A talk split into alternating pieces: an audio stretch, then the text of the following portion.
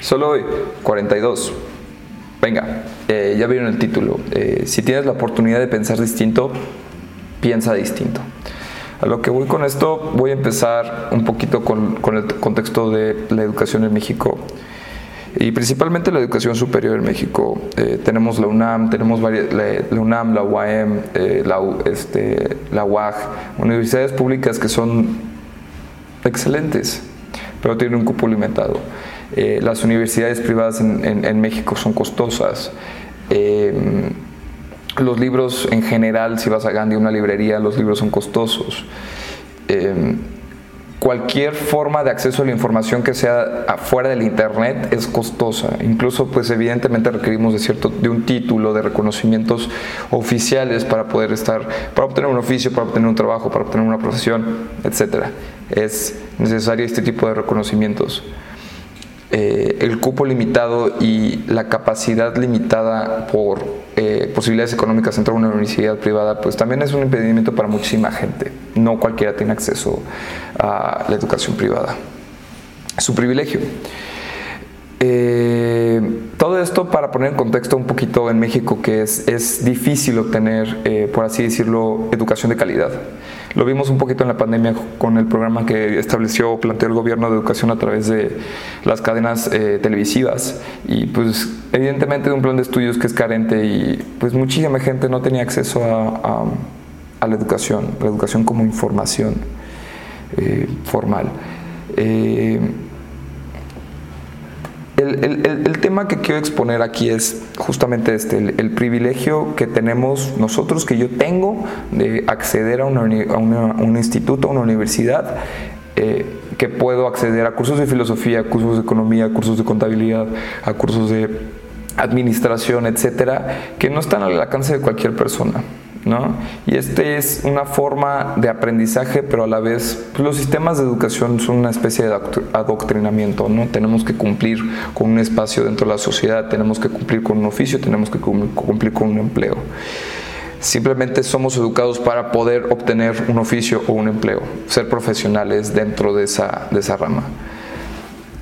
Ahora lo que quiero definir es la verdadera educación que viene a través de uno mismo eh, es toda esta información que agregas a este conocimiento formalmente adquirido a través de esta institución y qué haces para complementar y fomentar eh, un, modelo de vida distinto, ideas distintas, eh, pensamientos distintos, formas de, ver las cosas distintas, que creo que a pesar de eso muchísimas, muchísimas gentes, muchísimas personas no tienen acceso por posibilidades económicas, sociales y culturales. No. A lo que voy con esto es que si tienes eh, este enorme privilegio, si tienes este enorme, esta enorme posibilidad de por lo menos entender un curso básico de filosofía, entender em, lo que está aconteciendo en las noticias, lo que está pasando eh, dentro de lo que se podría ser, no sé, la bolsa de valores. Y no te estoy diciendo un conocimiento especializado, es un conocimiento básico. Es necesario, creo que es necesario que pienses de manera distinta. Todo esto a partir de las redes sociales y la información que se, se, transmite de manera masiva y todo lo que se consume de manera masiva es puede llegar a ser extremadamente bueno o en su mayoría de los casos extremadamente malo. Nos vamos muchísimas veces por la respuesta más fácil sin ni siquiera cuestionar si es la respuesta que mejor se adapta a nosotros. Nos vamos por la respuesta que es común o socialmente aceptada. Y no estoy diciendo que esa sea la mala respuesta, simplemente creo que eh, como personas carecemos de, este, pensamiento crítico para saber si realmente es una idea que va a trascender o no va a trascender.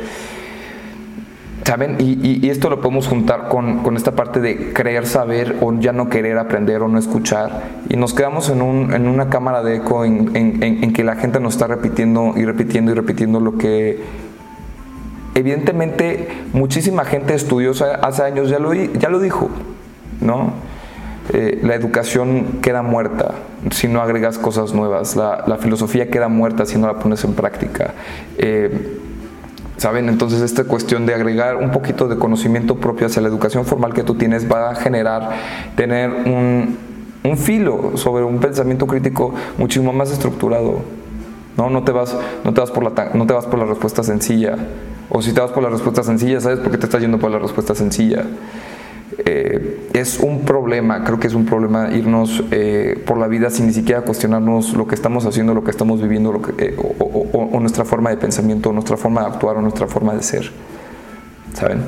Entonces, a lo que voy con esto de si tienes la oportunidad de pensar distinto, piensa distinto, es si tenemos el acceso a la información, si tenemos acceso a una educación formal, si tenemos acceso a, a empleos de alta paga, que estadísticamente es arriba de 15 mil pesos. Si tenemos ah, acceso a internet, a blogs, a muchísimas ideas compartidas en, internet, podemos tener la capacidad de pensar distinto. ¿no? Si tienes eh, eh, es un poquito de frustración lo que estoy sintiendo eh, a la vez, porque creo que mucha gente se va por la respuesta fácil, incluyéndome. Nos vamos por la respuesta que nos satisface, la respuesta que no nos genera ansiedad, la respuesta que, que nos mantiene tranquilos por un momento y damos carpetazo, no volvemos a investigar acerca del tema, no queremos, o, simplemente también estamos abrumados acerca de las noticias o sobreestimulados por, por, por exceso de consumo de redes sociales, Netflix o streaming. ¿no? Entonces, es un privilegio tener esta capacidad para poder tener un pensamiento crítico. Y si tienes la capacidad de tener un pensamiento crítico, aplícalo. ¿Cómo lo aplicamos escuchando? ¿Cómo lo aplicamos leyendo? ¿Cómo lo aplicamos no yéndonos por la respuesta fácil, aunque sea la respuesta socialmente aceptada? ¿No? Eh, tampoco es simpatizar con las ideas simplemente con el fin de encajar. Yo creo que también tenemos esta necesidad de estar encajando, no podemos resaltar muchísimo, tenemos que expresar las ideas de una manera muy, muy concreta, eh, pero es necesario que, la, que, pensemos que pensemos lo que se nos enseña, que pensemos lo que estamos viendo en las noticias. Y ni siquiera es un punto de ponerte conspiranoico ni nada, es simplemente cuestionarte ¿Qué me están enseñando? ¿Qué estoy leyendo? ¿Cómo me estoy informando? ¿Y de dónde estoy obteniendo mi información? Es ser un poquito más crítico con la información que estamos adquiriendo. ¿No? Eh, pues básicamente eso es como quisiera sacar esta información porque creo que nos vamos muchísimas veces con la respuesta sencilla, nos vamos con los consejos de los amigos sin ni siquiera cuestionarnos si es los buenos consejos, nos vamos con lo que es natural, lo que es eh, normal, güey, ¿saben? Incluso en, en parte de calidad de vida eso es aburrido. Tenemos que pensar de manera distinta, tenemos que crear nuevas ideas, tenemos que fomentar nuevas ideas.